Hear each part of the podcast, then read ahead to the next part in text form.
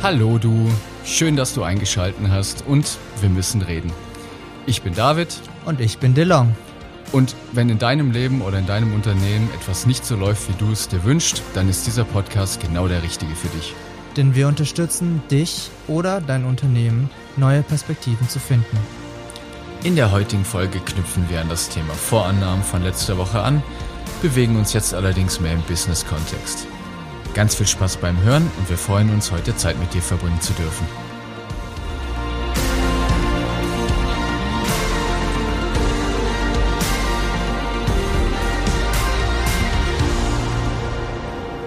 Schön, dass wir heute wieder zusammensitzen, lieber David. Genau, die lieben Nasenbrüder. ja, das war echt witzig. Ich wusste das nicht über dich. Nee, ich Sind wusste das auch nicht. Wir haben erstaunlich viele Gemeinsamkeiten, das stelle ich immer wieder fest, in Ja. den unterschiedlichsten Bereichen. Ja, gut. Worüber haben wir gesprochen? Wir haben uns über das Thema Vorannahmen im Privatleben unterhalten. Also wir haben uns auch in der Folge davor jetzt, in der letzten, und in der Vorstellungsfolge ist das Thema auch aufgekommen zum Thema Organisation. Falls du, lieber Hörer, wissen willst, was eine Vorannahme ist, dann empfehle ich dir die Folge davor nochmal anzuhören, die letzte Folge, wo es prinzipiell im privaten Bereich darum ging, weil da haben wir es nochmal schön für uns definiert, wie wir ihn in unserer Welt verstehen. Und worüber wir uns heute unterhalten möchten, ist, wir möchten gern den, die Brücken oder den Brückenschlag machen zum, zum Business. Und zwar hatten wir mal postuliert oder die Vorannahme getroffen, dass alle Kommunikation, die du da draußen oder die wir, David und ich, in unserem privaten Leben haben, auch ins Business mit überfließt. Und das bedeutet auch, dass die Vorannahmen, die Dinge, die Erfahrungen, die uns geprägt haben, auch automatisch bewusst oder unbewusst mit ins, ins Business mit rüberwechseln. Und der David hat etwas gesagt, etwas sehr Spannendes in, der, in unserer allerersten Vorstellungsfolge, und zwar, er schützt als Scrum Master sein Team vor dem Unfug. Und korrigiere mich, falls ich, falls ich ein anderes falsch Ja, ja, doch. Ich glaube, ich habe Unfug gesagt, ja. vor dem, vor dem Unfug, den, den Unternehmen mit ihren, mit ihren Leuten treiben. Und ich finde den aus Organisationsentwicklungssicht super spannend. Und bin mal sehr, sehr neugierig jetzt, David, was du da für witzige Erfahrungen gemacht hast zu dem Thema. Mit solchen Vorannahmen und mit solchen lustigen Sachen. Und mit dem Unfug, was Unternehmen so mit dem treiben. Unfug, was, die- ja, was Unternehmen für einen Unfug zu treiben. Was Unternehmen so einen Unfug treiben, ja. Weil ich glaube, was jetzt momentan halt wirklich durch alle, durch alle Welt geht und was schon in meinen Augen, das ist schon fast ein Hype, ist dieses ganze Thema Agilität. In, da fällt mir jetzt gerade ein, die, ich mache nebenher noch, ähm, einfach so mal kurz nebenher noch eine Moderationsweiterbildung. Ich mag den Begriff Ausbildung nicht, nur das ist ein anderes Thema. Und da ist auch eine Teilnehmerin drin, die vorher Agile Coach war und die ist mittlerweile so allergisch auf diesen Begriff, das ist echt heftig. Also die hat auch mit dem Thema für sich abgeschlossen, weil sie gemerkt hat, dass da viel, viel, und da sage ich es wieder, Unfug betrieben wird in den, in den Organisationen. Und ja, Kriegt, es ist kriegt sie richtig. dann einen Ausschlag, wenn ich Agile Coach sage? Oder wie läuft die Nummer? Ja, probier's mal aus, ne? Kommunikation ist das Feedback, was du kriegst. Probier's mal aus. Ja, genau.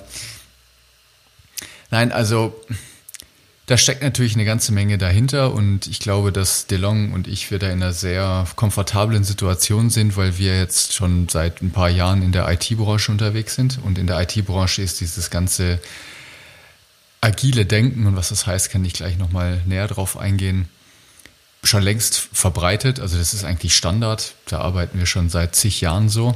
Das ist eigentlich wirklich Normalität geworden. Und jetzt langsam ist dieser, ich sag absichtlich Hype eben auch auf die Großkonzerne drüber geschwappt. Und sie haben gemerkt, dass sie sich da vielleicht was abgucken können von den, von den kleinen IT-Dienstleistern.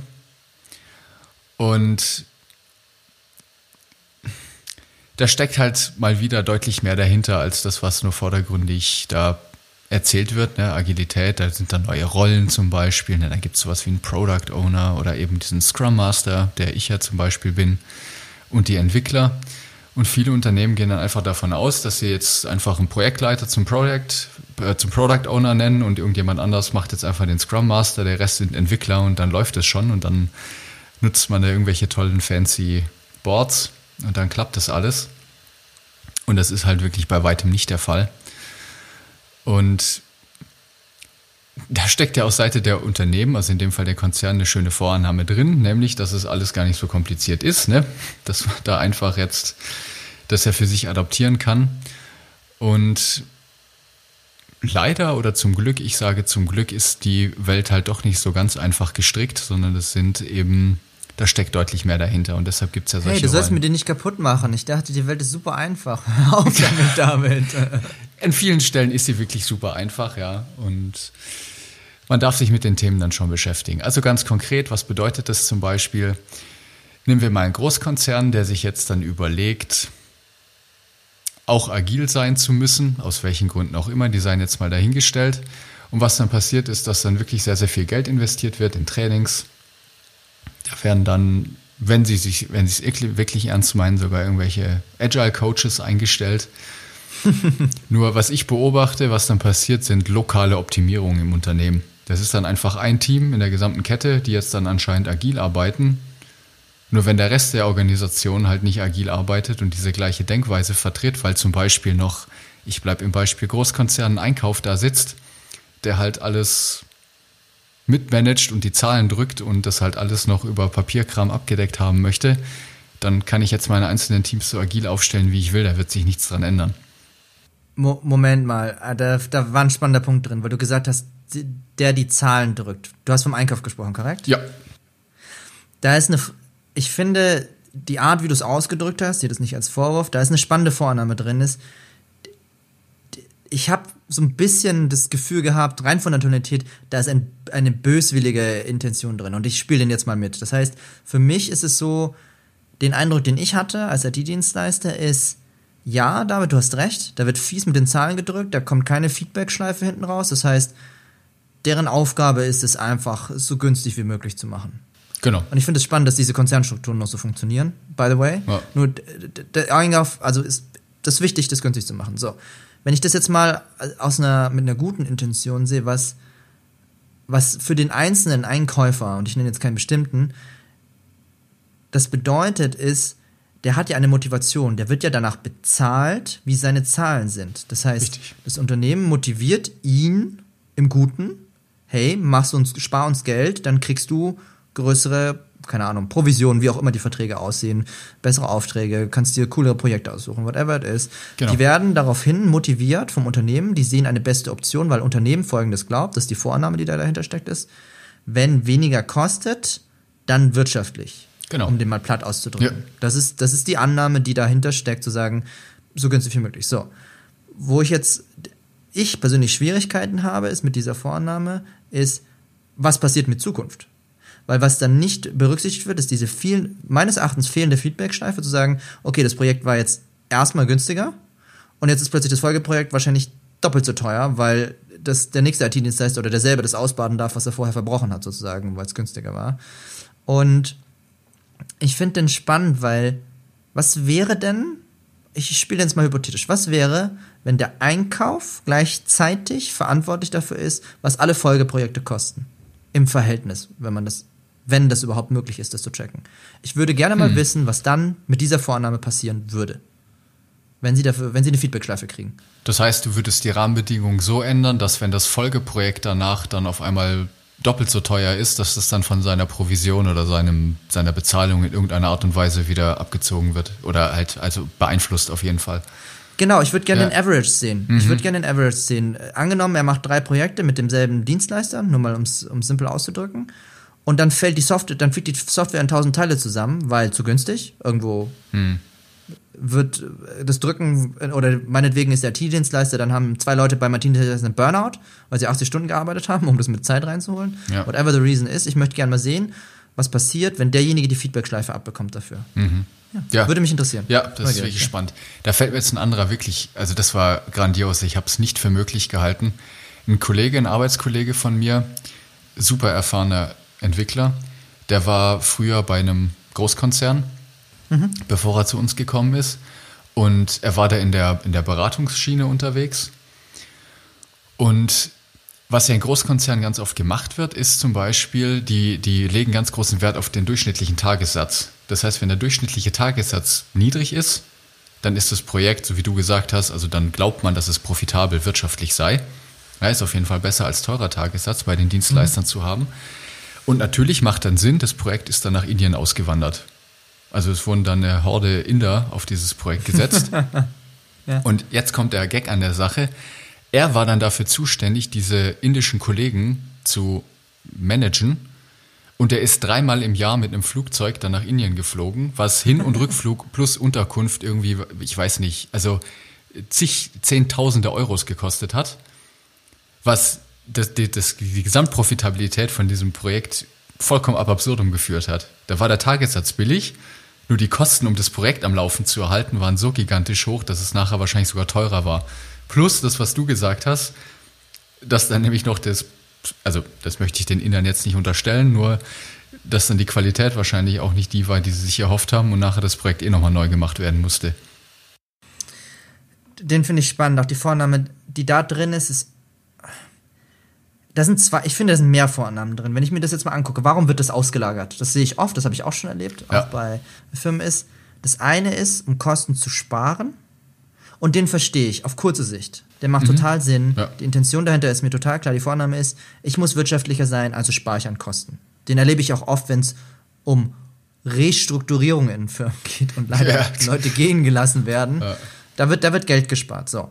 Was ich viel spannender finde, ist den Gedanken zu sagen, okay, du sparst jetzt Geld bei diesem Inder und das ist auch kein Vorwurf von den Inder. Ich habe mit guten Indern auch zusammengearbeitet. Es war leider nur in meiner Wahrnehmung und meiner Erfahrung eher der geringere Anteil. Das heißt nicht, dass, mhm. dass es ja. generell so sein sollte, nur und auf jeden Fall habe ich den Eindruck gehabt, dass es viel, für mich viel aufwendiger geworden ist als Dienstleister. Und ich wette auch intern für diese Firma, mit diesen Indern zu kommunizieren aufgrund von Sprache, da gibt es Reibungsverluste, aufgrund von Wissen, aufgrund von Distanz. Kultur. So, die haben eine ganz Kultur, andere Arbeitskultur. Ja. Sodass der Gag ist, kurzfristig ist es schön für die Bilanz und langfristig passiert genau das, was der David sagt. Die Vorannahme ist gut und, gut und günstig und der, ja, komm, das ist doch die gut und günstig. Welche Firma ist das gut und günstig? Ist das, Al ist das Aldi? Wer sagt das gut und günstig? Glaub, es gibt eine Marke, die heißt gut und günstig. Ja, ja, oder? richtig, eben drum. Das gibt es doch, glaube ich, überall, oder? Im Edeka, im Lidl und so, oder nicht? Und ja. ich, ich will den auch gar nicht generalisieren. Ich glaube, es gibt günstige Sachen, die gut sind, nur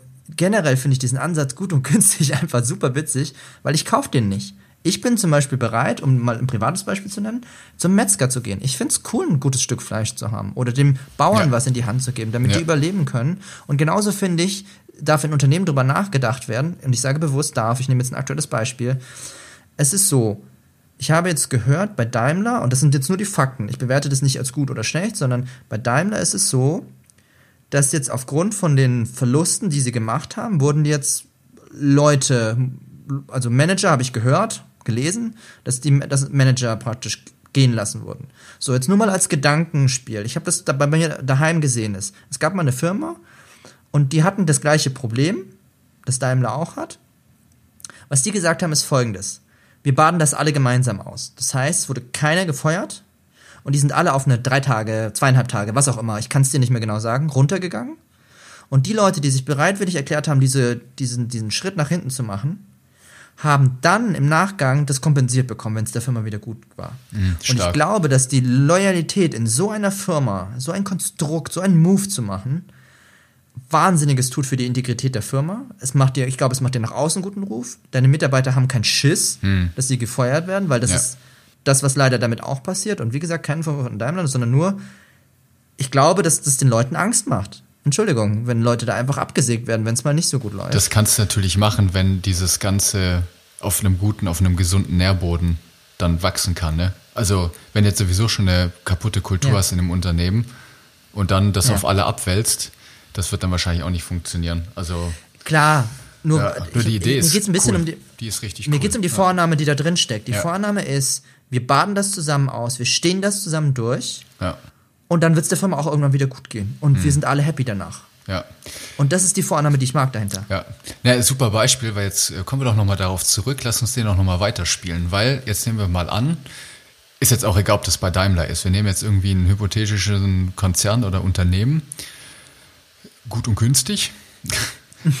und äh, gut und günstig entscheidet, ist das eigentlich eine Firma oder ist das nur eine Marke?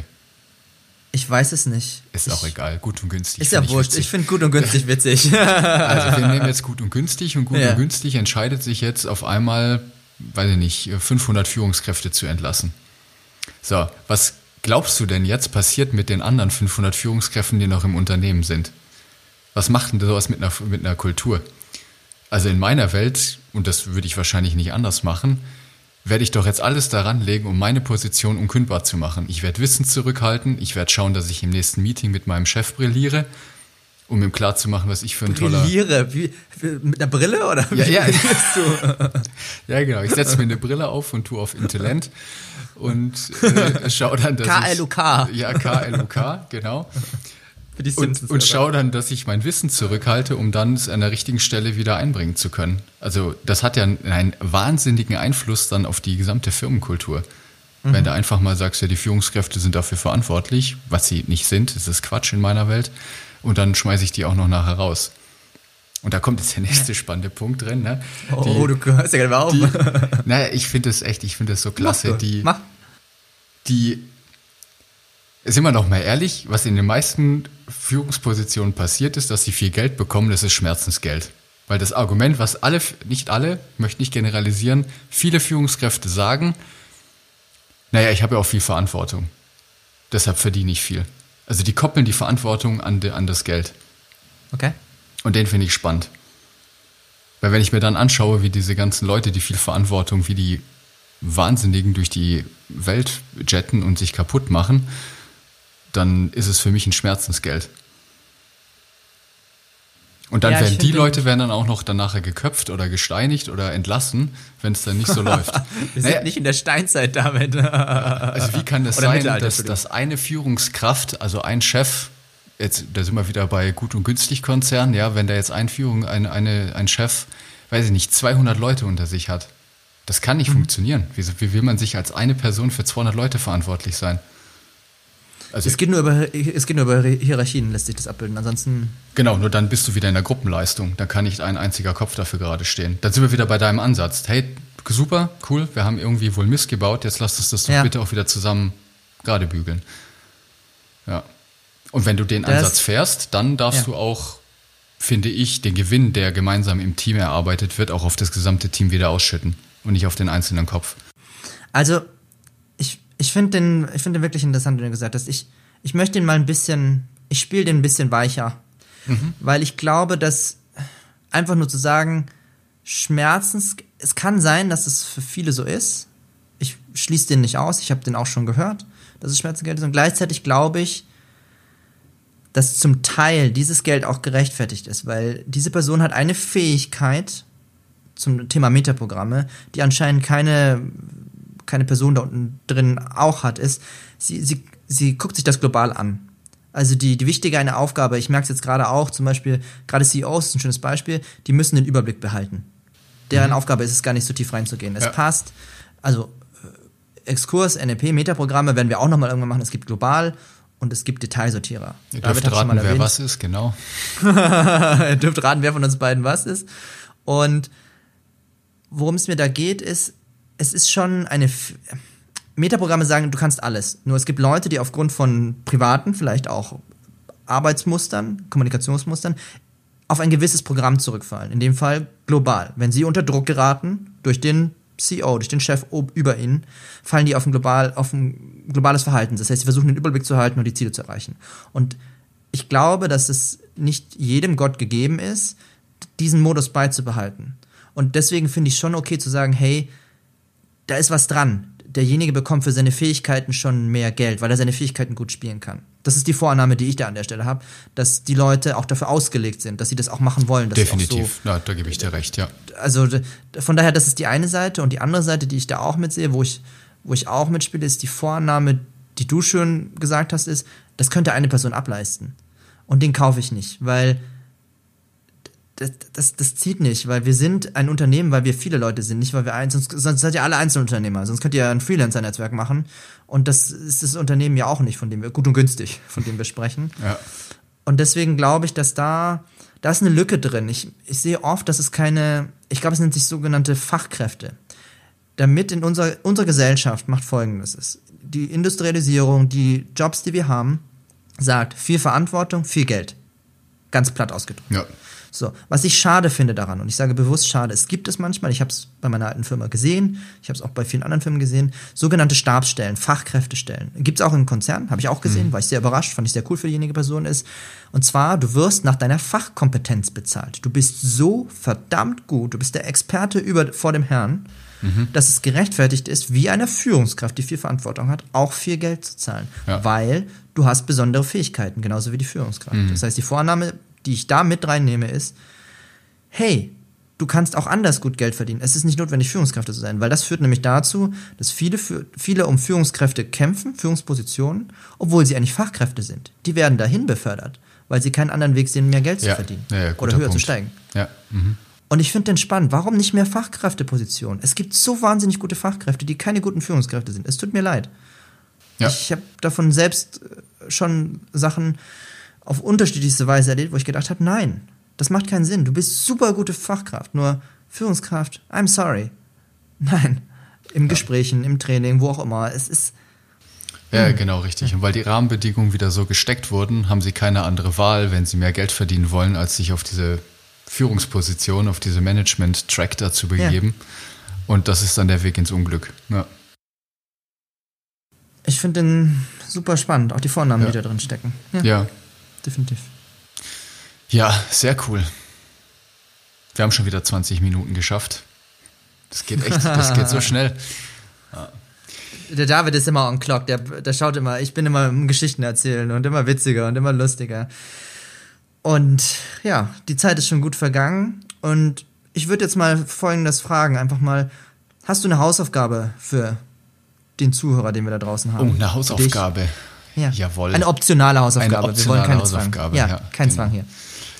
Äh, witziger Punkt dazu, ich habe jetzt letztens ein Interview mit Harald Lesch gesehen und er hat herausgefunden, es gibt eine Studie, die gezeigt hat, dass die Hausaufgaben, ich glaube, an Stelle 88 der Gründe stehen, warum jetzt jemand in der Schule besser wird oder nicht. Also Hausaufgaben sind kurz am Rande quasi so unwesentlich wie nur irgendwie etwas zum zum Besserwerden. Den fand ich lustig. Du sollst den nicht kaputt machen, bevor du die Hausaufgabe nein, nein, pass auf. hast. Nein, nein, genau, weil der Punkt ist nämlich beim, bei der Hausaufgabe, wie wir sie in der Schule ja kennen, dass sich da jemand irgendwie zu Hause hinsetzt und irgendwie nochmal genau das Gleiche nochmal nachmacht, was in der Schule vorgekaut wurde. Mhm. Und was wir möchten, ist, dass du deine Wahrnehmung schärfst, dass du nochmal genauer hinschaust, beobachtest, selbst reflektierst und es am besten Fall sogar direkt live anwendest. Oder auch uh. einfach mal uh. nachfragst. Ja, und Vorannahmen. Ich meine, wir haben letzte Woche über private, also die Vorannahmen im Privatleben gesprochen. Jetzt dieses Mal sehr intensiv über das, was so im Business passiert. Schau doch einfach mal in deinem Umfeld, privat wie beruflich gerne, was für Vorannahmen kannst du entdecken? Bei dir, bei anderen? Ja, probier mal herauszufinden, warum du zum Kühlschrank gehst oder auch nicht. Das hatten wir in der letzten Folge. Und Weil du so wie der David in den Keller gehen wolltest zum Gurken holen, hast vergessen, warum du runter bist. genau, das passiert mir jetzt nicht mehr. Ich weiß, warum ich Gurken aus dem Keller hole. Und auch im Business-Kontext, ne, was, was macht ihr? Was sind vielleicht Rahmenbedingungen bei euch im Unternehmen, die gewisses Verhalten fördern? Was, was stecken da für Vorannahmen dahinter, wenn, wenn Dinge bei euch im Unternehmen getan werden, die dir vielleicht auch nicht so passen? Ne? Ich finde den gut. Ich hänge noch einen dran. Ja, gerne. Und zwar viel Hausaufgaben. Ja, viel Hausaufgaben. Nein, der, gehört, der geht in dieselbe Richtung. Also, ja, Vorannahmen. Und schau doch mal, was für neue und andere Vornamen du finden könntest für die Gedanken, die du hast. Oh, Einfach der ist schön. So. Der ist schön, genau. Ja.